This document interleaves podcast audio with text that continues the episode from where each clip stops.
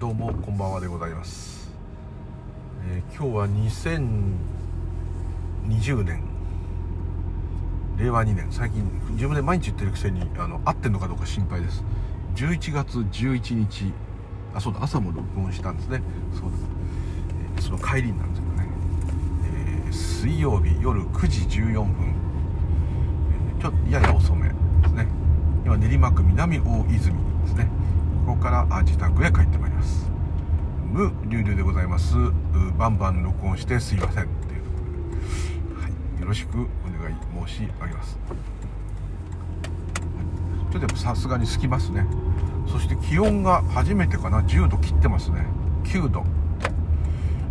えー練馬の方がまああの練馬はまあまあ夏は暑いんですけど冬は寒くなり始めたら寒いですけどね。はいただずっと平坦が多くて、まあ、埼玉に続いていってもそうですけどあのもう車椅子の人にはいいんですよね。坂道がちょっとあるっていうことが実はすごい車椅子の人、まあ、押す人でもそうですけど大変なんですけども比較的やっぱこの武蔵野平野というかずっと平坦なんでいいのとあと確か地震に結構強いんじゃなかったですかね。この先まあ、山も太い川もあんまりないですけどやっぱりあの岩盤が強固なんですかね。全くうちの危険地帯とは全く違って安全ですね。はい。というところで、えーまああの何かそういう本質を見てからですね楽になるまではまた別だという迷いは続くというところの、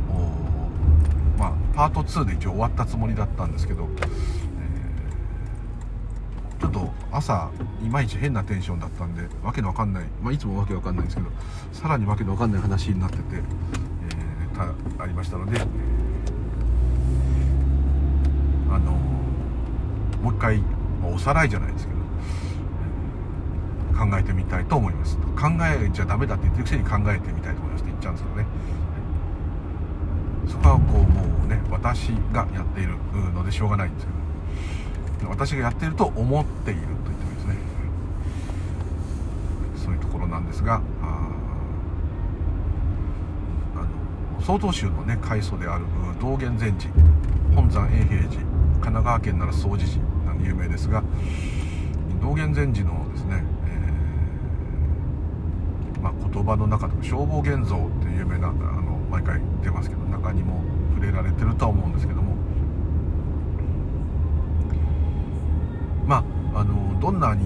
分かった各社でもですね、えー迷いは起きると。で迷いは起きるし、えーただそれはまああの本当に完全に迷ってるっていうのとまあ違うというか逆に言えば迷いしかないと言ってもいいのかもしれませんね。私が迷ってるというよりは迷いがある、まあ、そう言った方がいいかもしれません。ちょっとこう難しいあれになっちゃうんですけど。そういう中の、えーね非常にこういい例だなと思ってさすが道元禅師と思った部分がありまして道元禅師がですね、えー魚を水の中にいる魚を見てたんですね、まあ、池だか川だか分かりませんけど。で、まあ、海かもしれません。でそれを見てた時にああ魚は水がどこまであるのか分かってないと。例えば、まあ、魚もその陸地に近づけば壁に当たるというかあれですけど、まあ、水の中でしか生きられないし水の中が自分たちの世界、まあ、たまにジャンプすればもしかしたら外があるって分かるかもしれませんけど、まあ、別に分かっても分かんなくてもとりあえず水の中にいて海は海海水魚であれば広いですからもうどこまでが水の果てなのか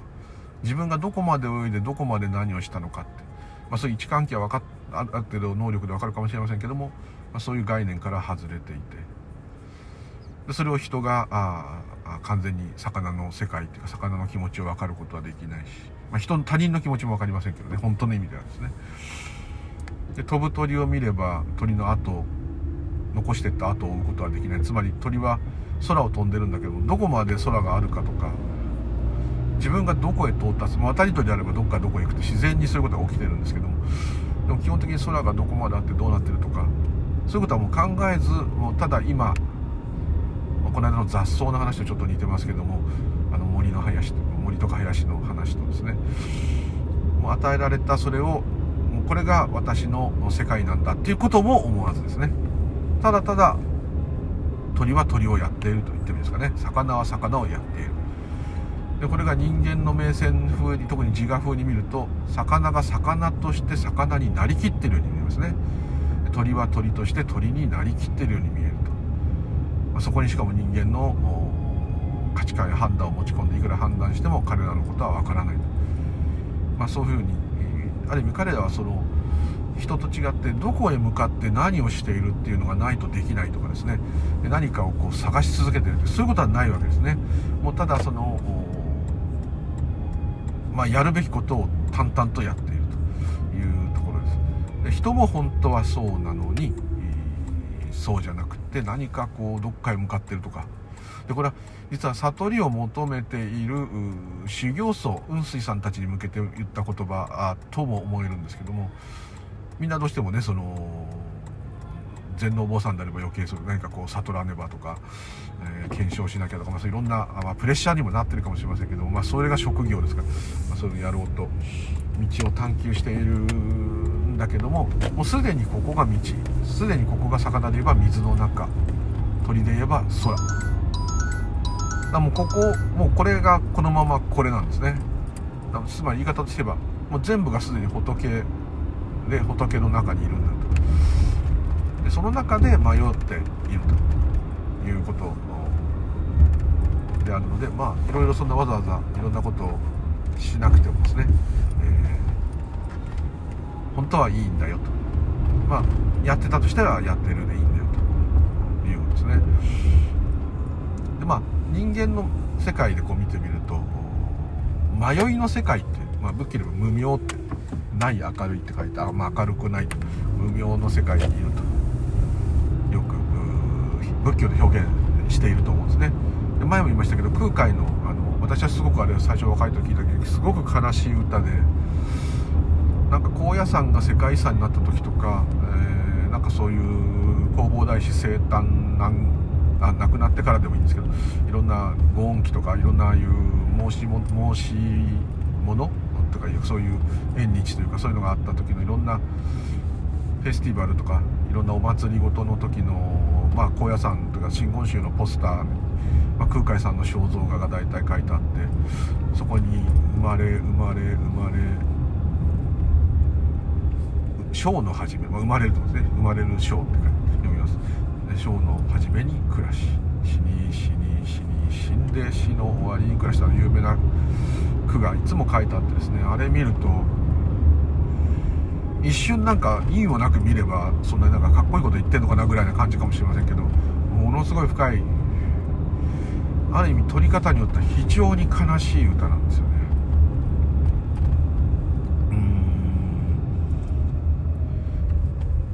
まあ、瞬間瞬間しかない、まあ、すごく細かく言えばですね、えー、あれは本当の輪廻の意味を説いてるんですね。生まれ生まれ生まれ、生まれて生の初めに暮らし、まあ、暗い、真っ暗闇の闇。死に死に死んで死の終わりに暮らし。そっちの暮らしは、冥土の土産の冥っていうね、暮らしと言うんですけども、もう本当悲しい歌でですね、なんとなく空海さんっていうのは明るくてこうパワフルでですね、何でもぶっ飛ばすと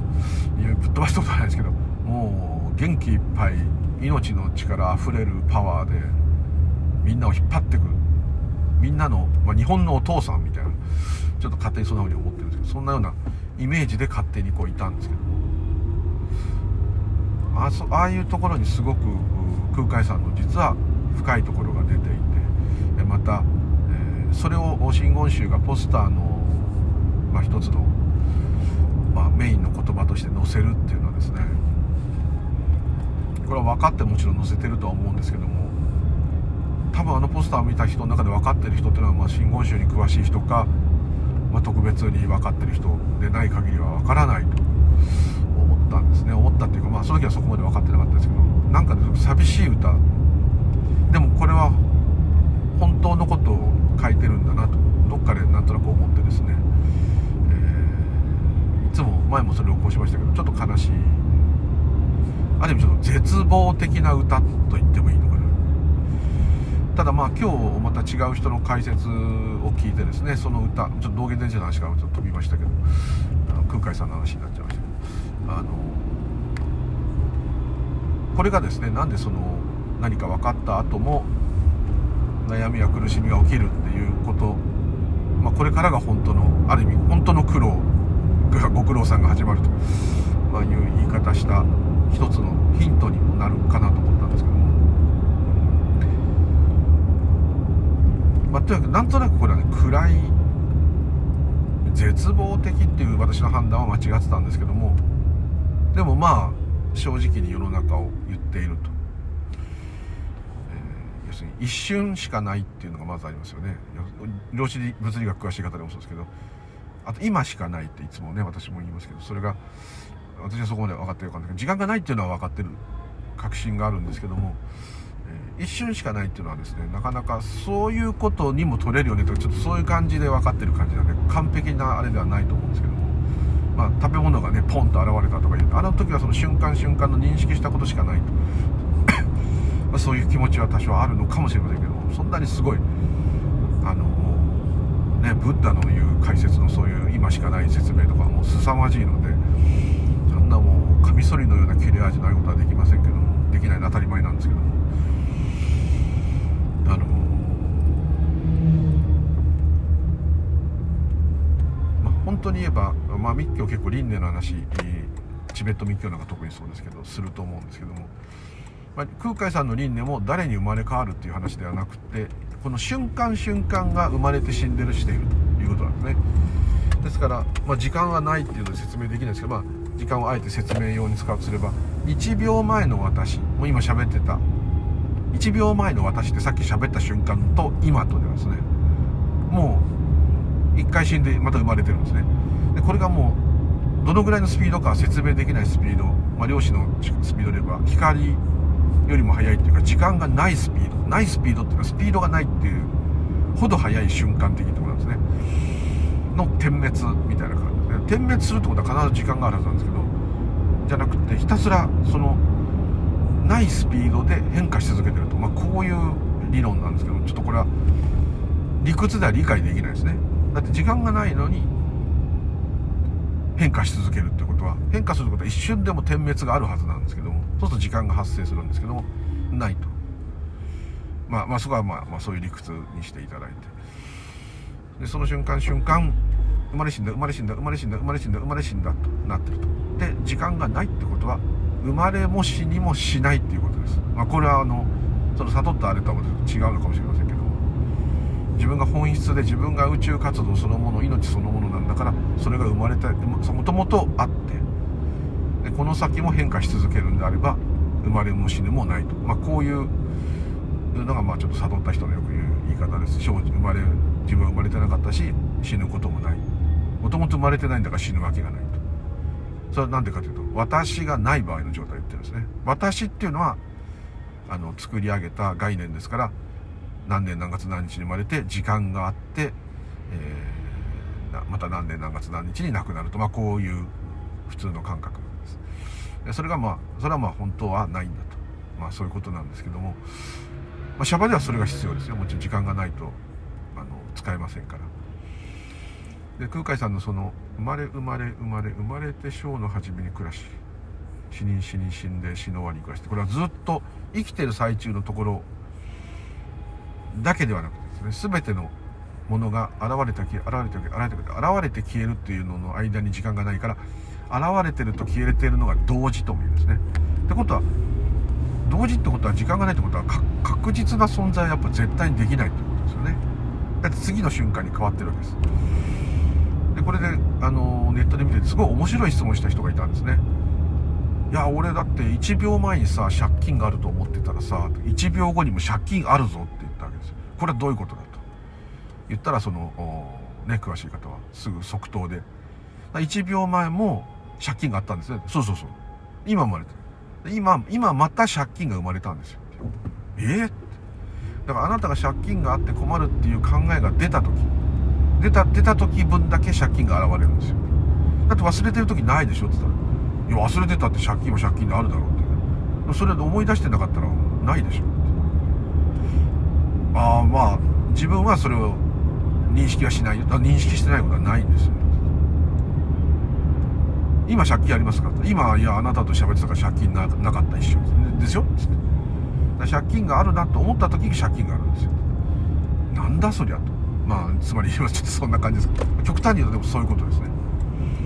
悩みもそうですよね。悩みが出た時に悩みがあるんですよね。悩みを忘れてる時に悩みないですね。あと一番はもう夢を見ないで寝ちゃってる時はないですよね。体に痛みがあったって寝ちゃったらそれでも疲れて寝ちゃったら痛いままなんだけどあの重点取締ポイントがあります。ご注意くまあ認識痛いとかでも何でもそうですけど、うん悩みとかそういうのもそれを思った時にそれが現れて忘れた時には成仏してると。でまた現れると。だそれは同じ借金がずっと続いてるっていうのは錯覚でその都度その都度借金があるっていう思考が出ると、まあ、こういうことなんだと。もともと借金っていうのがあるわけではないんだと。それは全部考え方の世界なの、まあ、生活上はもちろんそれそれで困るわけですけどっていうまあ説明をしてる人がいて。うまいなとちょっと思いましたけども、はい、ちょっと意地悪な答えだと思いつつまあでもまあ衝撃的に伝えてるなと思いました。だからって世の中がそれで済むわけじゃないですよってちゃんと付け加えてるあたりが嫌らしいんです。じゃ結局借金はあるんじゃんっつったらはい思った時にありますってまた嫌味なねこと言われてましたけど。まあでもちょっとまあ半分ギャグみたいで面白いんですけど。まあでも事実はそうかもしれませんね。だから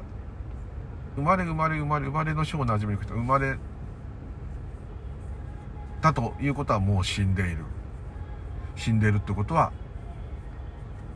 まあ生まれてるとは言いませんけど。あの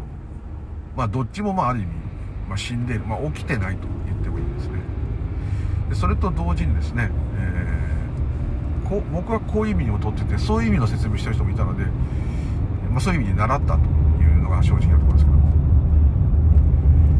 人間はこれ今度それを自我目線に戻すとですね生まれた時普通にですねお母さんから生まれた時生まれた時生まれたっていうことは自分は何月何日生まれたって認識できてるってことはもう一通り自我ができてるんですね。赤ん坊じゃないですね。私というものができて完全に出来上がった時。そこから私は何月何年何月に生まれたんだと。それが事実になっちゃいますよね。でその時が暗いと。ふむふむと。で今度は死ぬと。私というものは何年何月何日未来かもしれないけど死ぬと。まあこういうことは絶対それはいつか絶対ですね。となりますと私っていうものがある意味これ現れて私っていうものが消えるまでの過程の時間ですね。生まれ生まれ生まれの章の初めに暮らし死に死に死んで死の終わりに暮らしとこれどういうことかっていうとずっと自我が人生を送っているって部分そこが無明であると。だから私は悲しい歌のイメージがあるって言ったら若干間違ってなかったんだなと思ったらやっぱり無明である。要するに私というものだけを生きて私というものが死んでいくというある意味一切皆苦の世界を過ごしていきますという刹那をですね刹那の瞬間の連続をこう歌にしているというまあちょっと2つの意味があの見方によってあれですけどどちらにとってもなかなか強烈な話でまあさすが弘法大師っていう、まあ、感じでちょっと思ったんですけどね。でこれがまあ道元禅師のさっきの鳥はどこまで飛んでいくとかそういう概念がもうないわけですね。何になろうとかどうしてやろうとか。魚もそうですね。その世界でただやっていると。それが人間から見てなんかつまんなそうとか大変そうとかいうのは勝手ですけど絶対にあの人たちのことは分かりません。生態をどんなに観察しようと特徴をいくら掴もうと彼らになることはできない。今はですね。ですので、えーしかも彼らはそういうことにとらわれていないんだよと。とらわれてるのはこっちだよと。だからいろんなことが苦しくなっちゃうよと。まあ極端に言えばそういうとこなんですね。で、まあ、人間目線で見てもそうですけどそのあるがままにいるような自然というところにいるように一見見える動植物たちもですね絶えず戦ってますね。襲われるタイプの動物はいつも襲われないように警戒を怠らないと。でもちろんそこに痛み悩みはないかもしれない。苦しみはありますね。ということは宇宙自体がそういう本質があるってことは本質的には何も起きてないとしても物質化現物質として現象としてでも何でも何か現れてるような状態だという認識がある限りは必ず苦がつきまとうと。ですからそれはブッダであっても道元禅師であっても空海さんでもいろんなことで思い悩んだり悲しい時は泣いたり辛いと思うことはそれは避けきれないと避けることはできない。またはそういうあとあれだけ修行された方でもみだらな考えが出ないとはあと悪い考えが出ないとは限らないし、出たら出たですから。もうそこは出ちゃったらもう過去になっちゃうんですよ。出ませんでしたとは言えるのは嘘つきですから。できないわけです。あそれはちょっとねちょっと厳しい話なんですけども。各社といえどもですねそういうことが起きると。もちろんですね、えーもう潜在意識の中に本性が完全に本性になってますからそういう点では全くその生きながらにして死んでるという状態かもしれませんけども生きながらにしてシャバをおさらばしてる状態かもしれませんけどもどんな人でもですね悩み苦しみ痛みっていうのは出てくるもんですからその対処の仕方がどうだとかそういうことじゃなくてですね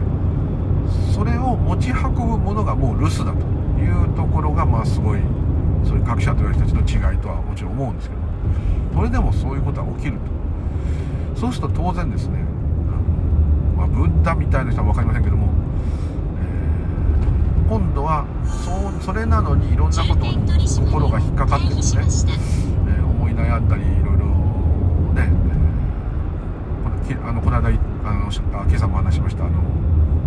悟りに至るっていう YouTube の渡辺さんもですねそっからが大変なんだよって何回も言ってましたね。非常に面倒くさい。よりこう自分を清らかにするってことはないんですけども余計なものが出てくることが許せないっていうかですね、まあ、思考が出るのはもちろん構わないんですけどもいろんな恐怖とかやっぱ残るわけですよ。まあ死にたくないとかですねそれも残ってますし好きな人と別れたくないとか。で空海だって自分の弟子が亡くなった時はもう泣きながら地蔵を掘った観音様を掘ったと。もう狂ったように泣いて掘ったと。まああの小さい小僧さんをお預かりしてる小僧さんがなんか伝染病かなんかで何人か亡くなっちゃったんですね。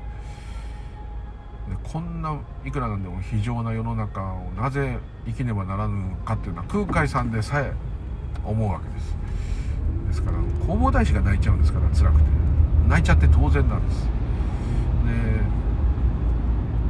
まあ、そういうとこは人間らしくていいなっていう人いるんですけどそうじゃないですよ。それはある意味弘法大師が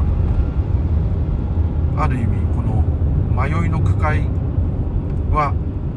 あのどんなに自我の本質が分かってようともそういうものが出たらですね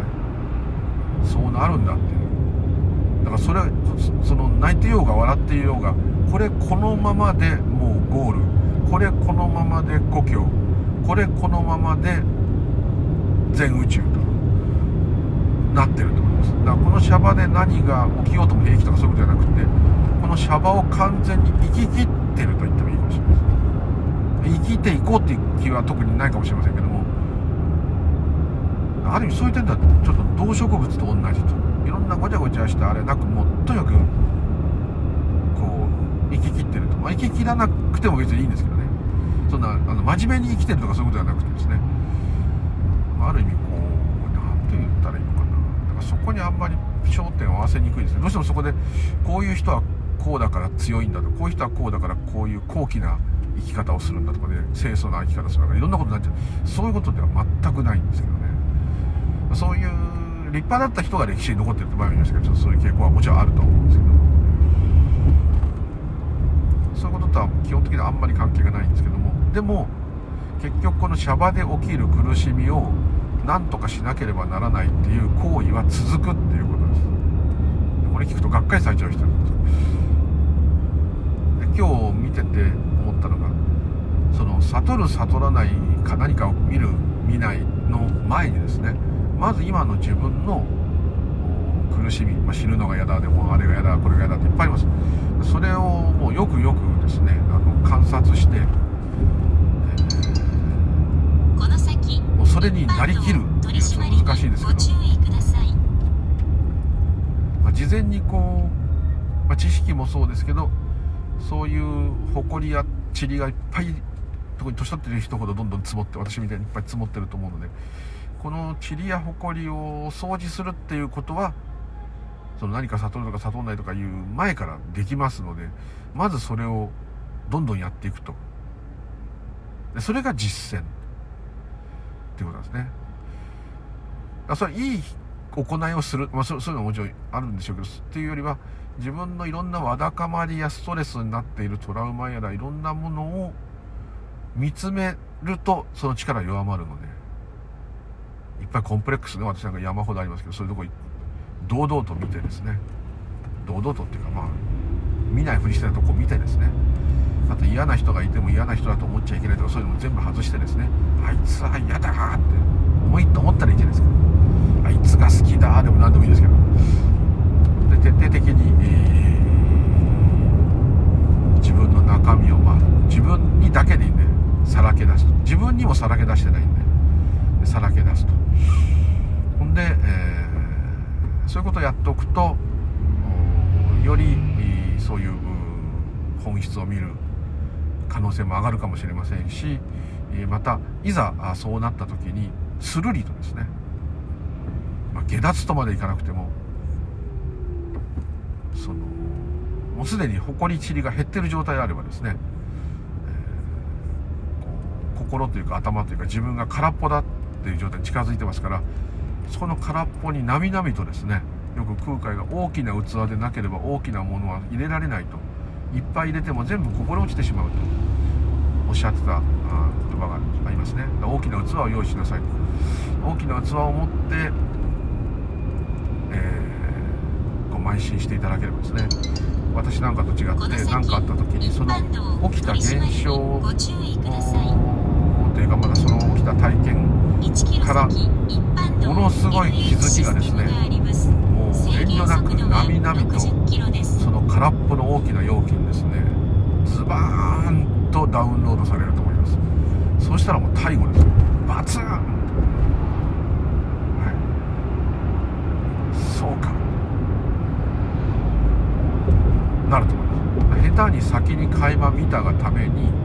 その後自分のいろんなことが露呈してきますからその露呈してきたり社会の仕組みとかそういうのが露呈してくるのでそれに自分を対処していかなきゃなるわけです。でこれがある意味ただ普通に面白いおかしいだけ求めて生きてた時よりも辛いんです。でこれじゃおかしいって思うわけです。要するにもう自我と自我の戦いなんですけど私はそういうものを確かに見た確信がある。なのにちっとも悩み苦しみが減らないじゃないかと、まあそういうなんていうんですかね。おかしな気持ちになる。で悩み苦しみがもしかしたらある部分では大きく減っているっていうのもあるかもしれませんけども。でもそれは多分個性なんだと思うんですよ。この人はこういう部分が残ってる。この人はまだこれが残ってる。すとそのせっかくすごいのがあってもですね、えー受け止められないんですね。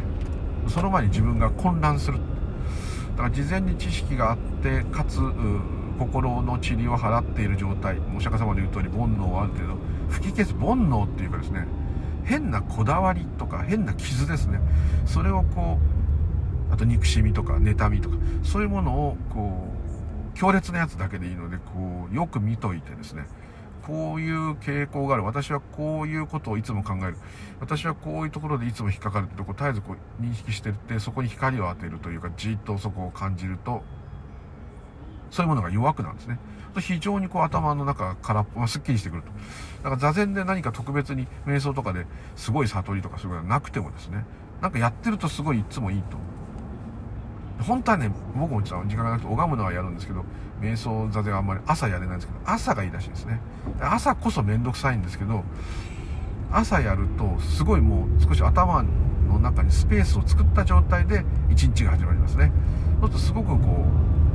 うある意味爽快にいけると。夜の場合はいろんな積もり積もったものを、まあ、整理すると。そういう点ではもちろんいけるんですけどやっぱりバンと朝やれっていうのは合ってんだなってちょっと空っぽにして出かけてって。当然出かけてっていろんな人と接触があったりいろんな出来事があるとわだかまりができる。わだかまりができたら夜また整理する。でまた目が覚めたら空っぽにして出かける。これが一番いいですね。そうすると毎日毎日本当は毎春毎春って道元禅師とか言うけどそこはちょっと素人には難しいですから。一日一日でその日に起きた嫌なことや問題を、まあ、解決できない問題はもちろんあります。それはもちろんあるんですけども。長期的な問題短い問題ってあると思うんですけども。その日に起きたわだかまりはできる限りその日のうちに燃やし尽くす。成仏させると、まあ、そういうことなんですね。これは非常にやっぱりね朝晩やれっていうのは理にかなってると思います。そういう準備をしといた方がに何かそういう体験が起きますとおそらくドストレートに入ってくるのでものすごい深い理解があると思います。まああくまでこれもそういう想像なんですけども。あとまあでもただちょっと一つ、まあ、それが一番理想で準備しといてっていうのがいいっていう言い方されててなるほどとなかなかそういうふうに思わなかったなと思ったんですけど。大体何かそういう体験がないとやらないじゃんっていうのがちょっと思ったりもしたんですけど。まあそれはちょっとまあ人それぞれ分かりませんのでどうなるか分かりませんのであれですけど混沌としてどうしようもないから何か探求するわけですよねもちろん本当はちゃんと努力すれば解決することを努力するのが面倒くさいからなんかそういうスピリチュアルとか宗教的なことで解決しようっていうのはもちろんそういうちょっとまあある意味ちょっと怠けたあれもあると思うんですけども、まあ、どんなきっかけがあるんですよそういうことを実行していくっていうのはいいことだと思うんですねでただ混沌としてなんかもうすがるもんがないよっていう時にすがるっていうのは一つのやっぱりそれもご縁強いご縁なんじゃないかなと。とも思うんですね。で混沌としてて、まあ、特別大問題がないとしてもなんかこのまま人生終わったら嫌だなとかね。なんかこのままでは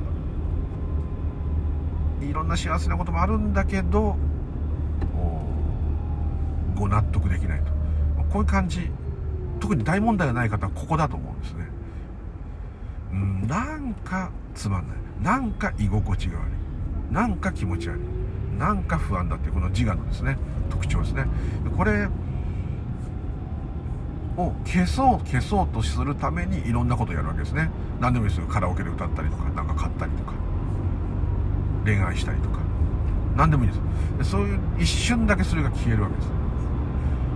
でその快感を知ってるわけです。ですけどもその一瞬の快感がどういう時かというと自分がいない時なんですよ。やったーって言ってる時はいないんですよ。やったーの前がいないんですけど本当はやったーって言ってる時はもう自分ですけどその前のうって喜びが来た時にふって自分が消える。そうすると快感ですよね。嬉しい時ってそうですよね。あとは逆に何かに強烈に集中した瞬間はもう何も自分がいるも何も世の中があるも何もなくなりますよね。逆に自分がない時って快感なんですね。安心なんですね。だって不安の要素が消えるわけですから。不安なのはこの体でも世の中でもなくて自分自身ですからですからそれがない時はなくなると。まあこういう簡単な引き算なんですけども。まあそこがあれなんですけど。なんとなくこうなんか嫌だと。やっぱりこう何かこの分かんないけど嫌な感じというか嫌だともはっきり言わないんだけどどっかこうすっきりしないこやつは何だと。まさにそれが私だと。であればその人をどうしたらいいのという。でその人になんかご褒美を与え続けることが、えー、一つの救いの道でいろんな努力をするんだけどもそれでもですね一瞬だけなんですね。たつまた次また次と。でなんかうまく解決すると次の問題次の問題ってのは大小大小ありますけど必ず何かねせねばならないことが次々に起きてくるわけですこれはもう誰でもそうだと思いますね大なり小なりそうだと思いますそうなると私は幸せなのよってねいうことをいくら SNS で頑張って伝え続けてますねそう伝え続けるってことは私も含めてそうですけど今が大して幸せじゃないなぜならここは苦海だからです苦の海だからです苦の海って言うとなんかみんな千尋生えてるようなイメージがあるんですけどそうじゃないです。些細なちょっとしたことも面倒でしょって最近もそればっかり知ってますけど。それを面倒じゃないぐらいにもうその面倒なことに慣れちゃってるんだけどもひとたびですね何かそういう本質的なことが分かるとそういうとこも全部光が当たっちゃうもんですから丸出しになってきます。そうするとなんなんか面倒っちいなっていうふうに完全に複雑すぎないかって。なんでこんなまどろっこしいんだというふうにもっとすっきりシンプルなのに本当はと、まあ、こういう感じ。それが分かってんのに自分の人生っていうかその生活は大して変わらない、まあ、こういうふうになりますから。そのギャップが確かに事前準備ができてる人はないとは思うんですけども。ただこう混沌としてるから道を求める。っていうご縁になる方がやっぱ多いと思うんですよね。大失敗したとか何かお病気になったとか。かちょっと寂しいことがあった辛いことがあったとか。あとはもうずっと悶々としてもうやってらんねえってなってるとか。自暴自棄になってるとか。何かこう自分の努力でやってきたことではもう限界があるっていうんですかね。だから社長さんよくいわゆる世の中に有名な社長さんたちが信仰が厚い人が多いあといろんなボランティアする人が多いっていうのはあの一流の経営者というかね。はですね。頼る者がいないですよ。だって自分があの大名とですね自分が大将なんで。で商売やっててやっぱ敵がいっぱいいるわけですから。で大勢の人を雇っていたらその人たちの人生を自分が背負ってると、まあ、そういう風になっちゃいますから。頼るものがもう人間じゃ足りないんですね。でそれでそうなると。でやっぱそれがすごいストレスだと思いますので責任があるってやっぱあると思います。社会的責任も。ですのである意味それは立派なんですよ。立派なんですけども。ちゃんとした経営者の人ってのは本当に立派なんですけどもそのね頼るものがやっぱり神仏になったり何か他のものになるというのは分かります。分かりますっていうか経営者じゃないんだけど怖いと思いますもん。自分の人生だけでも怖いのにしょうものがいっぱいあったらもういやいやいやいや本当にご苦労様ですとちょっと思うんですねですのででもそういう混沌としていろいろいつも不安要素が大きいからこそね芸能人の方でもいろんな売れるためにいろいろ拝んだりとかあると思いますけど座禅したりする方もいます。スポーツ選手でもいますよね。ごまたきする人もいます。ですので、えー、やっぱそこにいろんなこと成し遂げてきてからこそそこ以外のところに本当の、まあ、成功というか本当の何か道があるんじゃないかというふうに導かれるんだと思いますね。あとまあちょっと最近ちょっと暗い話ばっかりしてあれなんですけど一つ思うにはですね別にその仏教がどうのとか悟りがどうのとかそういうのでなくてもですね、えー、結果的にですねいつかですね分かりませんけどもこの収縮したエネルギーっていうこの私というものは解放されることを望んでいると思うんですね。今は逆ですよ。もうガッチガチ。なんですけども。ですので、えー、まあ、遅かれ早かれっていうかどうであれですね。結果下脱させられると。そうそういうことは言う人いますね。ちょっとねそんな気はしますやっぱり。下脱しちゃったら人がいなくなっちゃうじゃんとかね。そうそういうこと言ってねそれってまだすごいはるか未来。そうじゃなくたって人間なんてこのままだったら太陽系がどうせそのうち収縮して太陽に全部吸収されちゃうから。まあ他のどっかなん銀河とかどっか逃げてたら分かりませんけど基本的にこのままでは完全に隕石とか落ちたり戦争しなくてもあの人間はあの人間っていうか地球がなくなるっていうのはこれはこれは決定してることなので今すぐじゃないですよ。全然すぐじゃないですけど。だからそのようにまあ宇宙から見たらそれも本当一瞬のまばたきみたいなことですもんね。ですのでその中の人間のこの長く生きても100年？今だとぐらい生きるまあ90年ですから。本当にね10時間で時間がないって言ってたじゃんっていうけどそこはシャバな話で置いといて。まばたきのなんとかな10万分の1ぐらいとかなんとか言ってたかなそんな程度なんですね。まあこの感覚的に受けるものは違いますけど。ですからやっぱこの混沌として迷うっていうのも一つのまあ宇宙からの方便と取ればですね、えー迷いがあるから悟りがあるわけですから、あのー迷いがあるから迷いを何とかしなきゃならないと。光を照らさなきゃいけないという気持ちが起きるんですからこれは本当にもうね菩提心煩悩即菩提まさにその通りでいろんな今まで頑張ってきた欲望、まあ、どんなにいいことしたとしてもそういう欲望といえば欲望なんですね。もう寝ないで勉強したとかね寝ないでボランティアしてでも何でもいいですけど寝ないで何か作組み立てたとか何でもいいんですけどそういう力が今度はそっちのですね。本質の方に向く向けばですね。努力できる人であればある人こそですね。野心があるような方でこそそこもがむしゃらに行くと思うんですね。そうしましたらうん必ずいつか。いつかっていうのはなくて今しかないんですけど。まあ下脱するのはいつかじゃなくて今下脱しなきゃいけないんですけどね。仏教的に言えばそうなんです。今しか下脱する時はないんですね。次の人生でまた人に生まれ変わって今度は一流の師匠の弟子にでもなって下脱しようとって考えたって無理です。もうそれ自体がもう全部お話なんで。そういうことはありませんので。もう今やるしかないですね。ちょっと待ってそんな時間ない。ちょっと待ってよ。まだ仕事もあるし忙しいし。もうね私もそう思います。でも多分そういう気持ちが出た時やるしか。でそれが気持ちが出てくる時っていうのもいつ出るかって自分で選べませんので。もう日々これ口実で。日々これ口実で。まあ言い方禅禅とかやる読み方違うんですけど。もう今でしょうの本当ね先生と同じで今悟らないと悟れないんです。そんなこと言ったってどうやんだよってなっちゃう。それは分かりません私は分かりませんね。ですけどもまあ道元禅師の言葉ですけど例えば座禅したら悟るんじゃなくて座禅してしの形を取っただけでも成仏してる。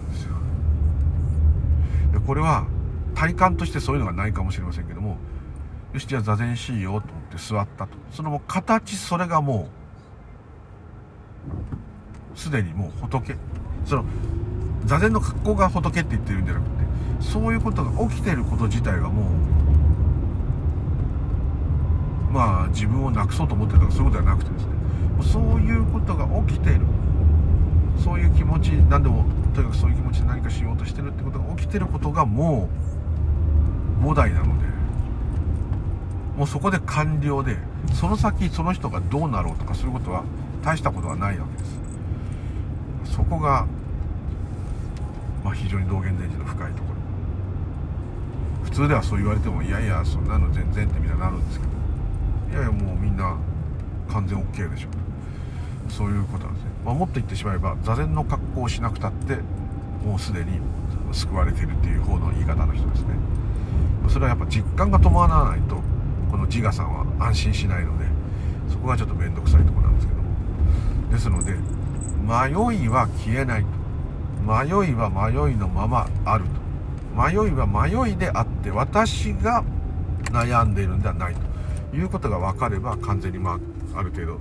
解決に一瞬見えるんですけども私が悩んでるんじゃないよ。ただ悩みがあるんだよって言ってもですね、えー、悩みがあるってことはあるので、えー、それは消えないというところなんですね。ですから、まあ、一生ブッダが一生その悟る悟りの、まあ、境地っていうと怒られちゃうんだけどそれは続くよ。悟りの道は続くんだよ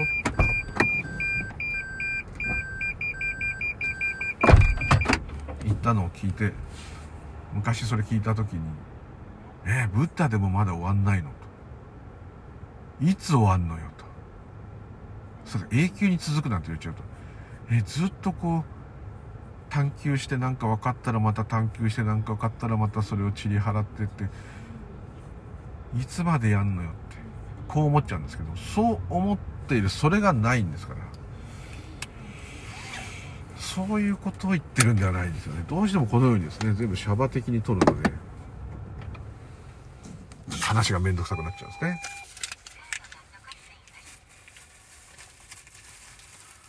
ですのでやっぱりつちょっと知識をある程度得たらあとは、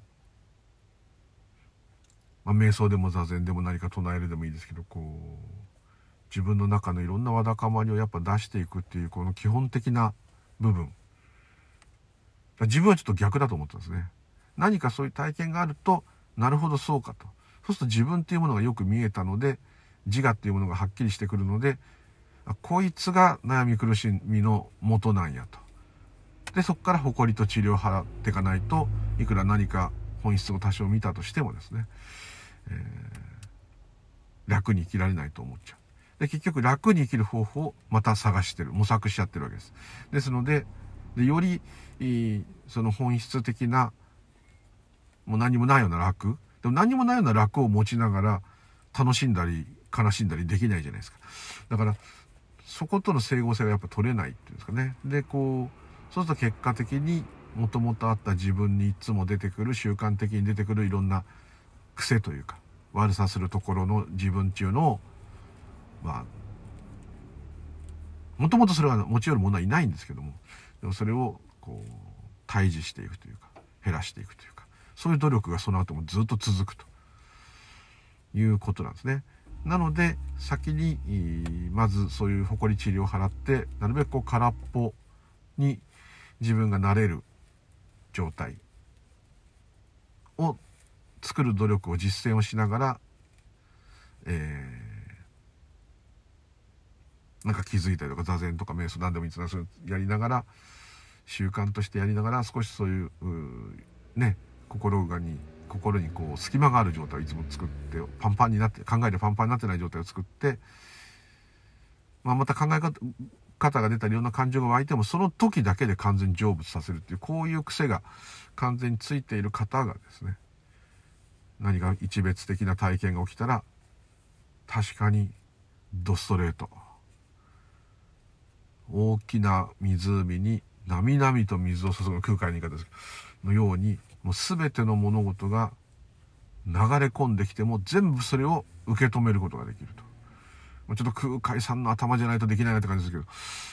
けど、大きな器になみなみとですね、仏の知恵が入ってきても、それ勉強って意味ももちろんあるんですけど、そうじゃなくて、その真実の理解ですね。それがガーッと注がれてもいいような器をまず持たなきゃいけないってこう言ってましたから、確かにそう、それも同じようなこと言ってるのかなと、ちょっと思いました。ちょっと頭が痛いところですけど、ここは。はい、ただまあ、さっきも言いましたけど、何かの混沌、何かの問題、日々の何かこう、すっきりしない、どうもこれじゃない、これでもない、あれでもない、これでもないって来た時に、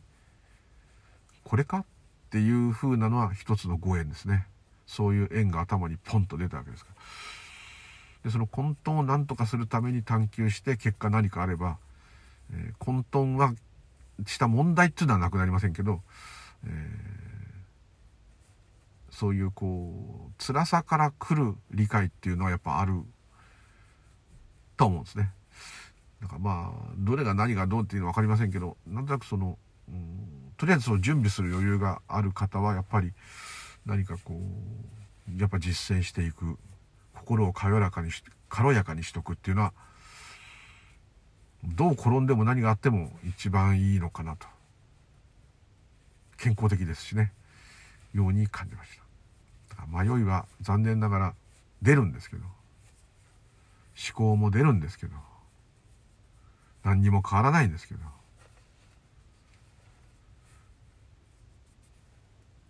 ただそいつを退治していかなきゃっていうのはなんとなくもうそれしか残されたものはないっていうかそういう感じがはっきりするっていう点ではまあ良かったんですけどね。というところでちょっとなんかつまんない話だったかもしれませんが第3部になってしまいましたが、えーこの系の話は、まあ、全部結局同じ話なんですけど終わりたいと思います、今日はどうもありがとうございました。またよろしくお願い申します。ムーリュウリュウでございました。では失礼いたします。ありがとうございました。